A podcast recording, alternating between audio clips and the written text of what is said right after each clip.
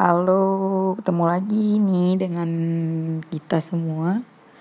Ciwi-ciwi Ya enggak uh, Ada aku Natasha, ada Cici.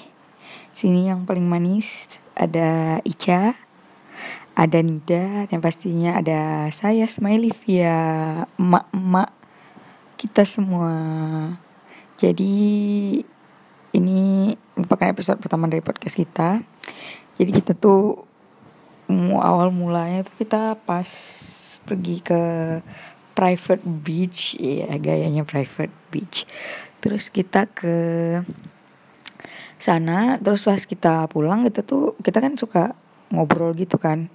Kayak suka ngobrol ketawa-ketawa besar-besar rame-rame. Terus uh, karena kita suka ketawa ya kita pikiran gimana kalau kita nggak buat podcast aja? Nggak ada yang dengerin ya udah buat senang-senang aja. Kan sekarang kayak kita bicara terus direkam ya udah simple aja. Terus kalau ini berlanjut ya alhamdulillah berarti lagi mood. Kalau berlanjut ya berarti kita nggak mood atau kita nggak ketemu. Ya udah gitu aja. Langsung aja hari ini kita bakalan bahas tentang tipe-tipe cowok idaman. Duh, seru nih kayaknya.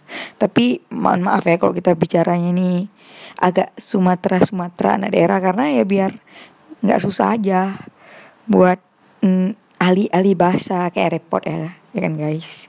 Nah kita mulai aja sekarang dari ini Dani. Menit